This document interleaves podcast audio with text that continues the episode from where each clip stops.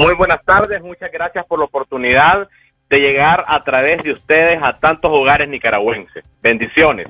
Gracias. Eh, tenemos eh, siete minutos eh, para conversar. Félix, a tu consideración, ¿qué le impide al régimen de Daniel Ortega acceder a esos fondos de organismos multilaterales para, según el gobierno, hacer frente a la pandemia? ¿Y qué es lo que se prevé si ellos no logran esos fondos?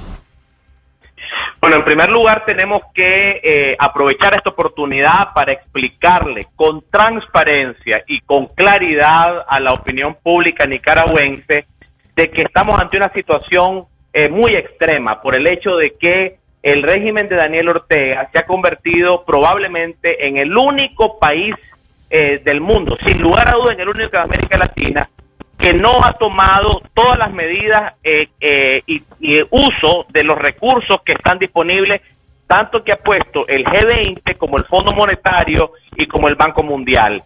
Eh, en gran medida, la falta de uso de esos recursos se deben a dos grandes razones. La primera razón solamente puede ser definida como incompetencia, el hecho de no haber presentado un plan nacional claro que permita, por ejemplo, aliviar eh, la deuda de microempresarios, eh, la deuda de pequeños productores para que eh, puedan continuar operando en algunos microcomercios y en algunos productores para poder, por ejemplo, establecer una moratoria en el pago de los servicios básicos como el agua, el agua y la luz, como lo han hecho países como Guatemala, Honduras, Salvador, que tomó una medida inmediata. O sea, la primera razón es incompetencia, no haber presentado un plan. Y la segunda, hay que decirlo con claridad, es el hecho que el régimen tiene los pies hinchados.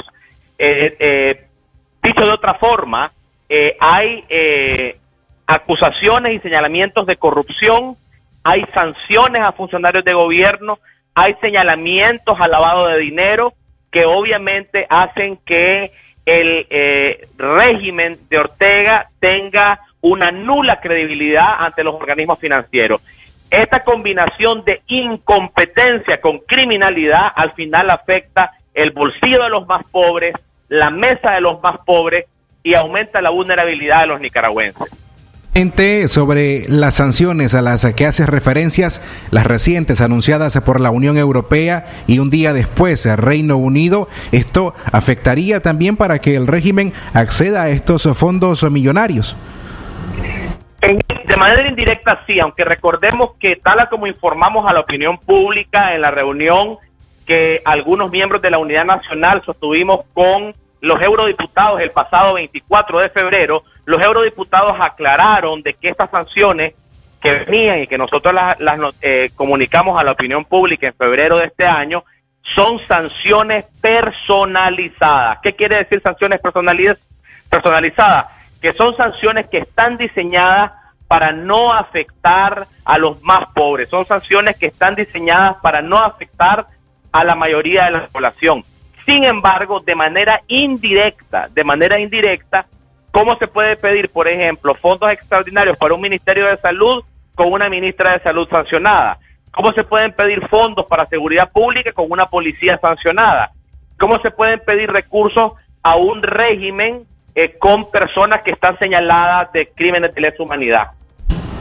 En tu análisis político, la, política de secretismo y manipulación de información del Ministerio de Salud y ahora el régimen eh, pretende asumir tarde para algunos expertos medidas de prevención frente a la pandemia del coronavirus cuando pudieron hacerlo desde marzo, cuando se conoció el primer caso.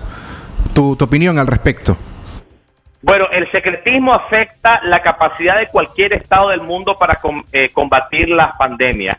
Eh, es bien sabido por los expertos en epidemiología de que en la medida en que se conozca con gran prontitud eh, los puntos exactos de contagio, los municipios en donde hay mayor probabilidad de contagio, los puertos de entrada de los casos que han sido, digamos, puntos originarios también de infestación, etcétera. Esos son los mecanismos que la ciencia moderna utiliza para poder establecer cuarentena focalizada. Cuando no hay esa posibilidad de poder tener esa información desagregada, lo que se conoce técnicamente como información granular, lo que sucede es que la población está a la ciega.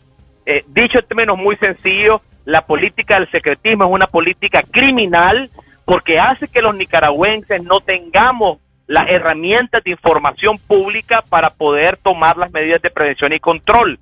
Eh, en los países del mundo en los cuales se ha manejado con enorme éxito eh, el control del coronavirus, lo que se ha hecho es que se ha transparentado con absoluta claridad los puntos de contacto, se han aplicado pruebas masivas. Sin embargo, el régimen de Daniel Ortega no solo se ha resistido a aplicar las pruebas masivas, sino que ha ocultado los casos. En el caso de la Unidad Nacional, hemos identificado a través de denuncias de la población 158 muertes sospechosas.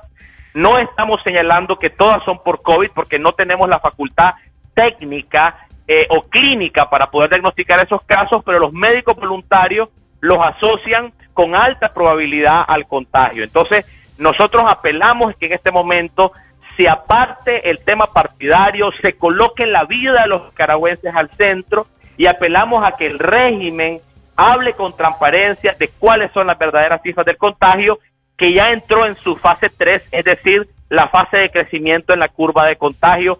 Como hemos llegado, hemos recibido noticias, por ejemplo, muy graves de Chinandega, noticias de algunos puntos, inclusive en municipios alejados como Santo Tomás Chontales y otros puntos del país que ya tienen una infestación acelerada y el MINSA está ocultando esos contagios con un propósito todavía indescifrable.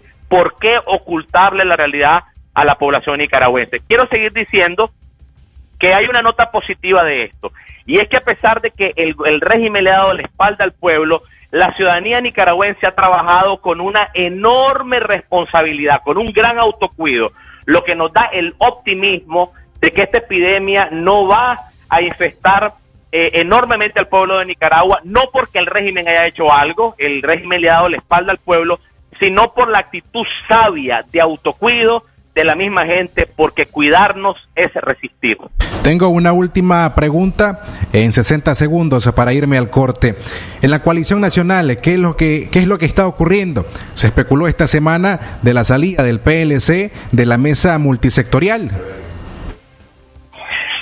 Hemos entendido por una comunicación que nos llegó a hacer el, que nos envió el PLC, que es uno de los siete miembros de la coalición, que ellos no se están retirando definitivamente de la coalición, pero que no están de acuerdo con el organigrama que se aprobó. Nosotros somos muy respetuosos de las opiniones individuales que tiene cada uno de los miembros e instamos a que en este momento pongamos a Nicaragua primero, que aceleremos el lanzamiento de la coalición que nos enfoquemos en la lucha por la libertad de los presos políticos, por la recuperación de la economía, por un pueblo que tiene hambre, por las sanciones internacionales ante los crímenes de lesa humanidad y esperamos a que podamos apartar esas pequeñas diferencias de cara al enorme propósito de la justicia, la libertad y la defensa de los intereses vitales, sobre todo de los más pobres, de los más vulnerables que están desesperadamente esperando respuesta y no le podemos quedar mal a la población.